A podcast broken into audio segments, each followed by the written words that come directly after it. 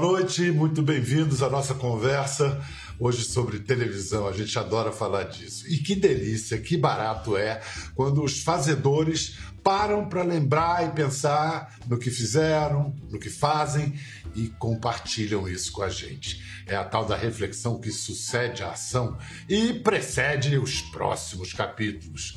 E quantos capítulos de ação no caso dos dois fazedores que conversam com a gente hoje?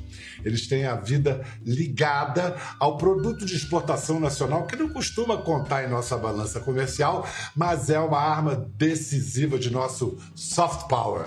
Esse poder suave que vence e convence, conquista pela imaginação e que fez do Brasil um raro exemplo de mão dupla na indústria audiovisual dominada pelos americanos. Esse produto made in Brasil é nossa boa e velha novela, que está completando 70 anos em 21. Olha, não é exagero, uma só novela da fazedora com quem a gente vai conversar daqui a pouco, foi vendida para 142 países. Totalmente demais, não é não? Mas essa história começa lá atrás. Em 1992, um jovem repórter que veio a ser meu conhecido a contava assim: os americanos, acostumados à supremacia no mercado internacional de TV, se assustaram. O comentarista econômico da rede CBS anuncia: assim como os carros japoneses tiraram o sono da indústria automobilística, Aí vem as novelas brasileiras para dar trabalho aos enlatados americanos. Ele compara o número de países que compraram um bem-sucedido seriado da América e o sucesso internacional de um folhetim do Brasil. A escrava Isaura foi o estrondoso cartão de visitas de nossas novelas. Na Moscou da perestroika, virou mania. Graças ao sucesso de Isaura, nossa equipe de jornalismo conseguiu permissão para entrar na Albânia quando o país vivia isolado do mundo. Na Polônia, multidões foram ver de perto Lucélia Santos e disputaram fotos autografadas de Rubens de Falco. Mas foi na China que a Grande Muralha ficou pequena para a procissão de fãs de Isaura. Para escapar a alguns dos 300 milhões de espectadores chineses, Lucélia Santos teve que ser escoltada. Sim, a moça foi a novela que fez mais dinheiro no exterior. Alguns milhares de dólares em todas as línguas. Je vous remercie. Excusez-moi si je vous importune, mais on a un mal fou à trouver une place dans ce train. den Dichter Castro Alves nicht persönlich gekannt haben. Nein, das Glück hatte ich leider nicht. 顾天士博士和我父亲是老朋友。Pois é, mas na reportagem sempre fica faltando alguma coisa. Ficou faltando o nome do cara, do homem que no distante ano de 1977 saiu pelo mundo qual um caixeiro viajante com pizzas de novelas debaixo do braço voltou com centenas de contratos de venda e milhares de histórias saborosíssimas, agora reunidas nesse livro A Melhor Televisão do Mundo. Calma, não interprete o título apressadamente. O cara é publicitário, sabe despertar a curiosidade do leitor. O cara é José Roberto Filipelli. Ei, Filipelli, meu mestre. Prazer, hein? Que delícia de livro. Que bom que Prazer você gostou. Ter você aqui. Para começo de conversa, é, é, explica aí, a melhor televisão do mundo. É a Globo, é a brasileira? Qual é a pegadinha desse título? Não, é que eu, nas viagens eu percebi que todo mundo achava a própria televisão, a televisão do seu país, a melhor do mundo. Então, a melhor televisão do mundo é a televisão da tua casa, é a televisão do teu país. É que fala com você, né? Bom, dizer que foram 20 anos, de 77 a 99, o Filipelli abriu as portas do audiovisual brasileiro para a Europa, para a África, para a Ásia, para a Oceania. Olha, é... primeiro eu queria que você dissesse se os gringos se surpreendiam com o Brasil fazendo uma televisão de, com aquela qualidade, se havia um preconceito, se eles, se eles ficavam surpresos. Em que países foi mais difícil você entrar? Bom, é, se surpreendiu muito. Né? Primeiro que o nosso formato de programação era muito diferente deles. Eles não têm um programa que é o mesmo programa todos os dias, né? não é, tem uma novela Então, eles queriam entender um pouco como é que eram essas tais de novela. E eu acabei até aprendendo a falar italiano direito de tanto que eu explicava como é que era a novela. Mas não foi a Itália a primeira que comprou. Foi a, a televisão suíça italiana. Aí eu tinha que fazer o meu dia a dia na, na Itália. Eu tinha só alguns produtos que eles gostavam, que era futebol, uma edição de Fantástico Internacional e, e alguns musicais. Tal.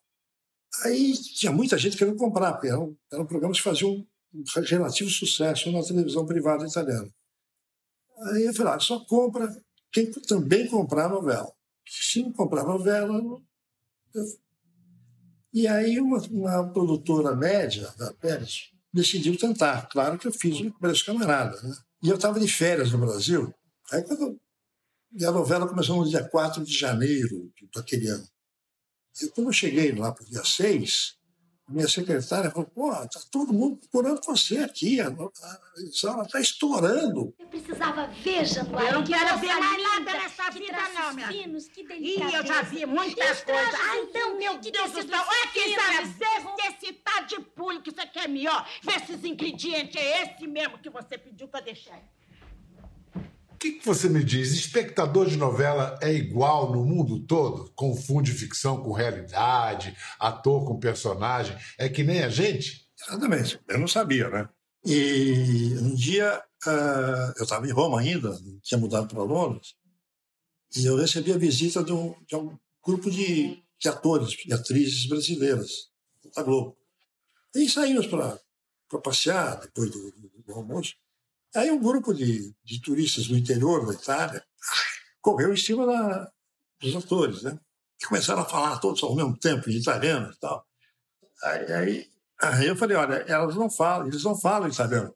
Como não? Falam benissimo. E eu, e eu vejo todo dia na televisão. Tá?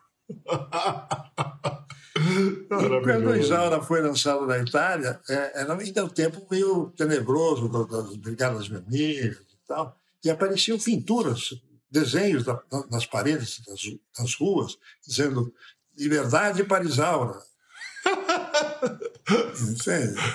Sensacional. Alguém, Sensacional. Algumas pessoas ligavam é. para a embaixada reclamando de como a gente tratava os escravos, que não era justo. Anos mais tarde, Felipe, na Rússia, houve até uma intriga internacional por causa de uma novela, como o Jornal Nacional é, mostrou. Vamos rever. O presidente da Rússia, Boris Yeltsin, acaba de conquistar um inimigo a quilômetros e quilômetros de distância. Na campanha eleitoral, o candidato Yeltsin usou o rosto de uma brasileira em milhares de panfletos.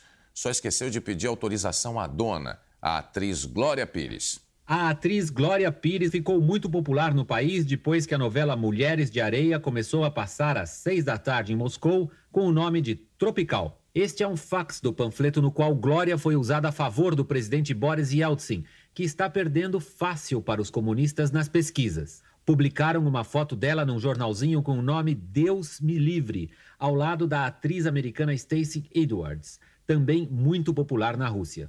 No Rio, Glória disse que jamais deu as declarações e nem conversou com ninguém da campanha de Yeltsin. E, e me senti muito invadida, sabe? Me senti profundamente desrespeitada. Achei de um topete, sabe?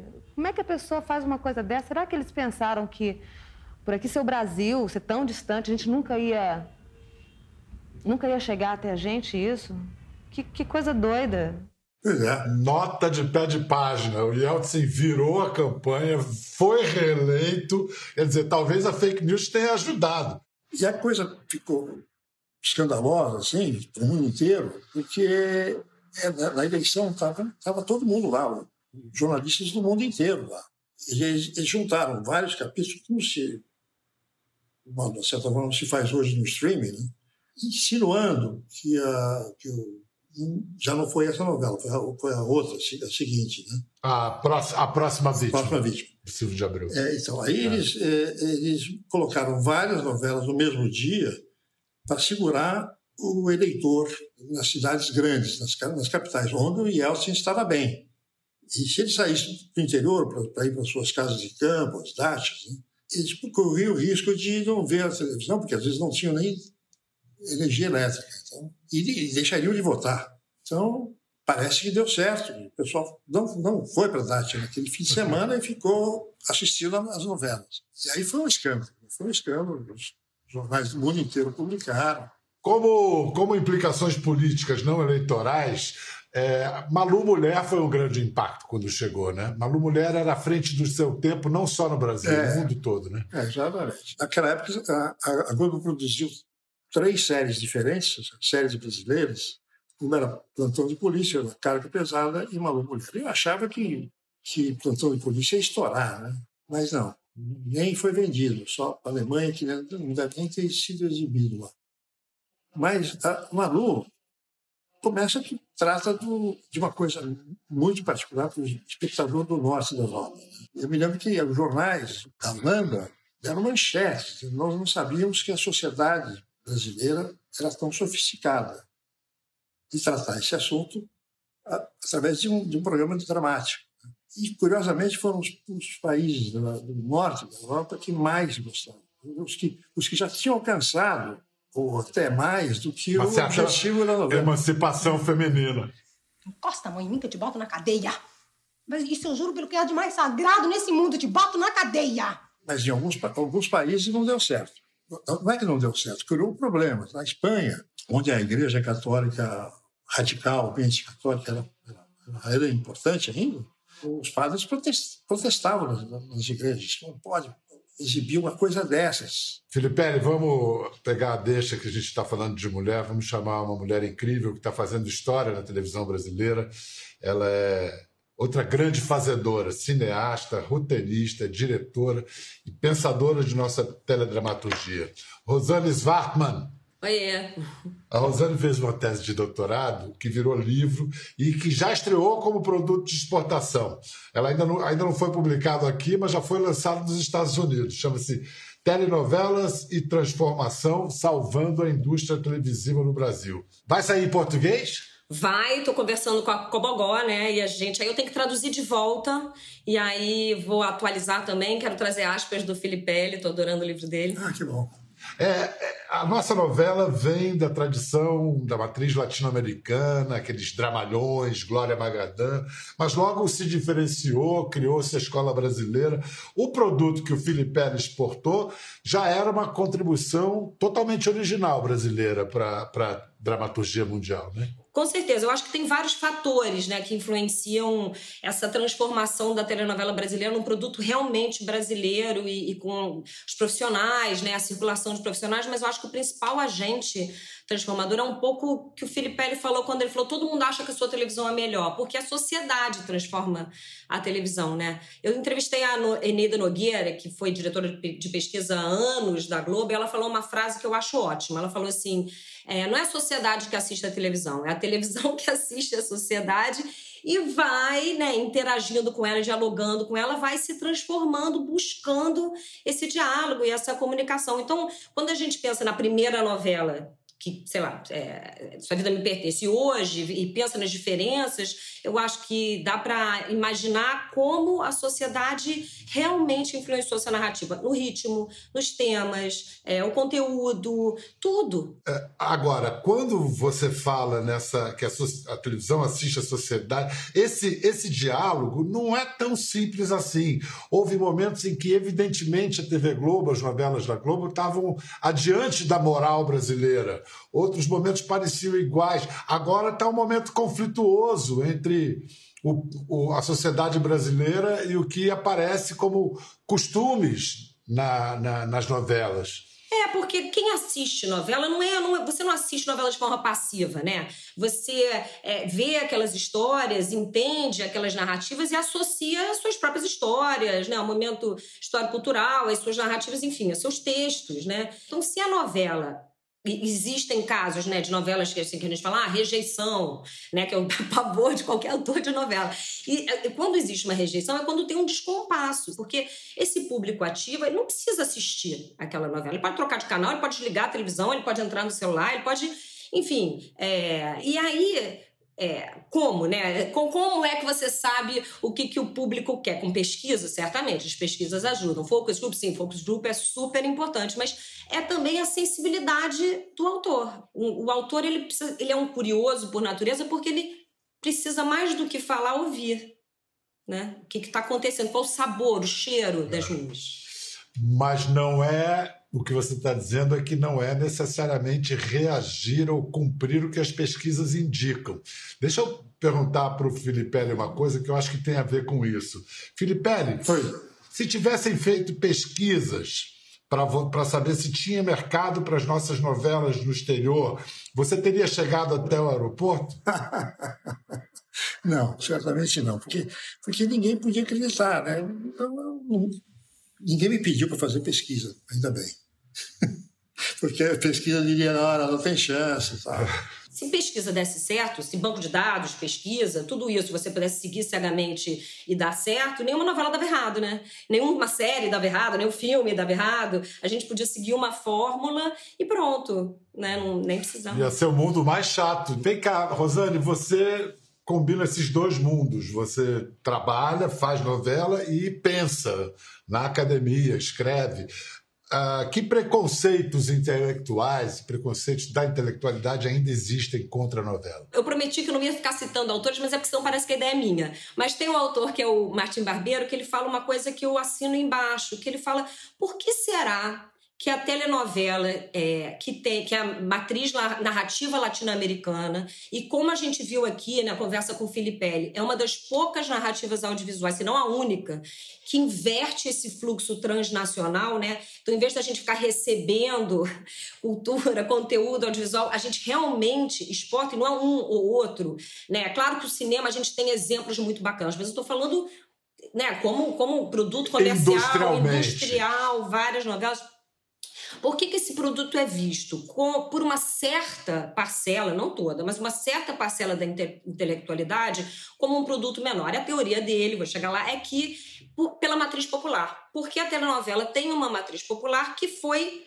enfim, industrializada, que foi, né, que foi é, comercializada. E que essa matriz popular, se você parar e pensar em outros produtos com essa mesma matriz, eles também sofreram esse mesmo preconceito. Então, funk, o samba, numa certa época, né, o sertanejo hoje. Será que todos esses produtos de matriz popular são necessariamente ruins? A novela tem uma linguagem extremamente sofisticada.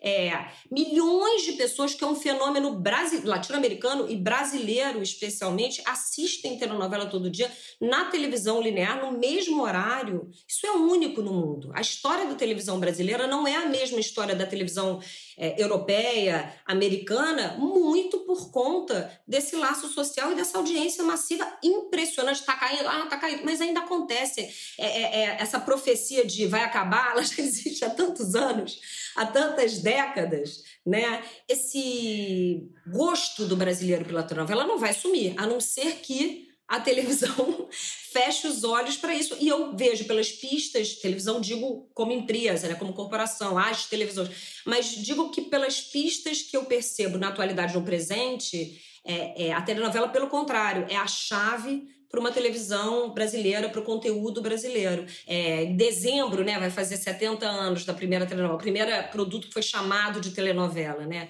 É, então são, olha que, olha só como a telenovela é resiliente, assim como o melodrama, se a gente for pesquisar a história do melodrama é também. 70 anos e há uns 40 estão dizendo que acabou, vai, acabar, está acabando. Agora, uma, uma coisa que talvez você já tenha um faro, se não uma informação objetiva, que é o seguinte: hoje o cara pode assistir, a pessoa, a família pode assistir na hora que vai ao ar, na Globo, ou no streaming. Existe um impulso do espectador de assistir aquilo na hora que vai ao ar na Globo, porque ele sabe que está todo mundo assistindo? É, a telenovela é nosso show de rock, né? É nosso blockbuster, é nosso best-seller, né? Então, eu, existe um valor muito grande em... Um, tem gente que gosta de assistir com a família, então o momento que a família se junta para assistir alguma coisa e aquilo gera diálogo. Dois, a rede social, ao contrário de matar a telenovela, ela também ajuda a telenovela, porque os textos terciários, né, que a gente chama, que são esses textos que são produzidos no, no aqui e agora, é, eles exacerbam esse, esse, sentimento de pertencimento, eles amplificam um desses grandes pilares e valores da, da telenovela. E é sobre isso que eu, que eu paro, reflito e penso. Eu sou tua mãe. Eu sou a tua mãe. Tu é meu filho,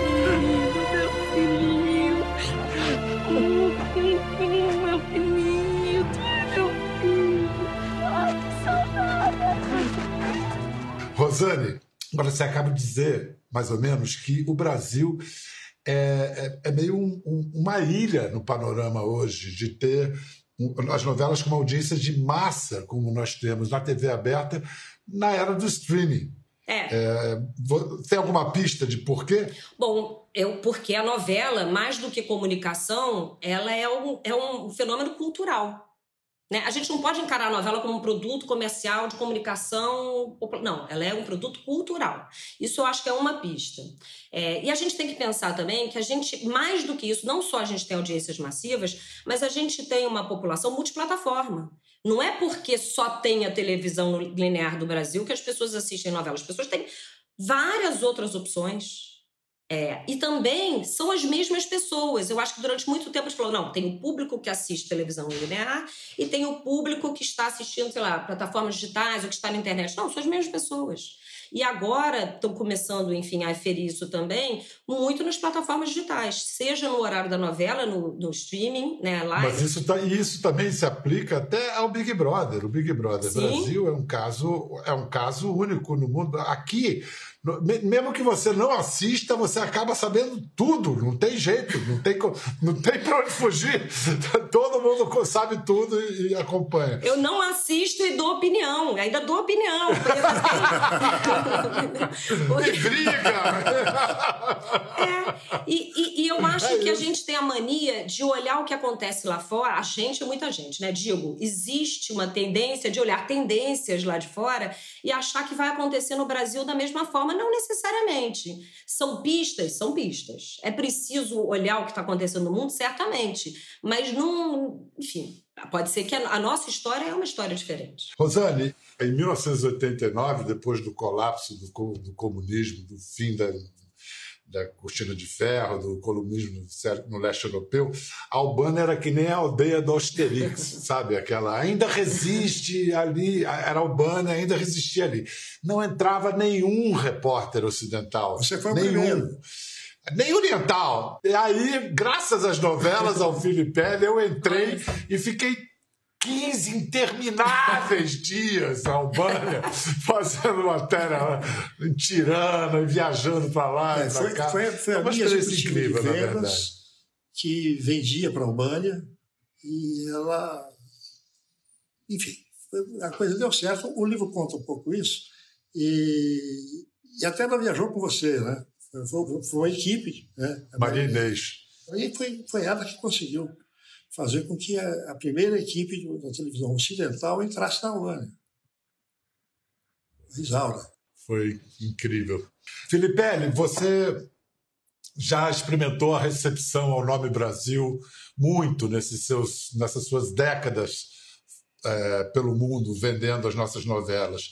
É, eu também fui correspondente, a gente chegava nos lugares, o nome Brasil já angariava uma simpatia gratuita e imediata. E hoje? Bom, hoje a imagem não deve ser muito boa. Né? O Brasil está tocando vários dogmas importantes do mundo civilizado, né? como o meio ambiente. Quando começou a, aquele, aquela quantidade grande de, de, de, de sírios e de outros países entrando na Europa com refugiados, com refugiados. A, a minha filha que mora na, é, na Alemanha, pessoalmente não, mas todos os amigos estavam envolvidos em acolher os, os refugiados, procurar algum tipo de condição de vida para eles no início e tal. Então, eu imagino que eles não estão gostando do que estão ouvindo. Né? É, mas o Brasil também é, é, tão complexo que, ao mesmo tempo, você citou os refugiados aí, e o Brasil, a televisão brasileira é capaz de fazer um produto como Órfãos da Terra, que foi extraordinário, uma repercussão internacional e que serviu a causa da, do Alto Comissariado das Nações Unidas para os Refugiados como, como, como nenhuma peça publicitária é serviria. Mas é isso, é, é, o que a Rosane aponta, é esse diálogo permanente entre a sociedade que assiste a televisão, a televisão que assiste a sociedade, e a gente vai fazendo a nossa televisão aqui, do jeito que a gente dá. O que você ia dizer, Rosane? Eu ia dizer que a, que a telenovela, eu ia falar de Velho Chico, que abordou a questão ambiental e, e que as telenovelas, elas discutem, debatem, a, a Glória Pérez fala isso, né, que ela sempre busca um tema que precisa ser debatido, que precisa, e tenta mostrar mais de um ponto de vista. Então, é, as telenovelas falam sobre grandes temas, como a gente citou aqui, refugiados, meio ambiente, mas também sobre empatia, também sobre afeto, também sobre tantas a construção de uma identidade que jamais né, será é, é, brasileira, que né, está sempre em construção. É, ela pode falar sobre questões de representatividade, equidade, é, tantas lutas identitárias. Ela precisa se manter atual com o que, que a sociedade está discutindo. Rosane, muito obrigado, muito sucesso sempre. Obrigada. Você merece, Obrigada. trabalha muito, muito bem. Felipe, muito bom. Espero que o seu livro venda, como dizem em inglês, como bolinho. espero, tá? espero. Olha aí, a melhor televisão do mundo. Quer ver mais? Entre no Globoplay. Até a próxima.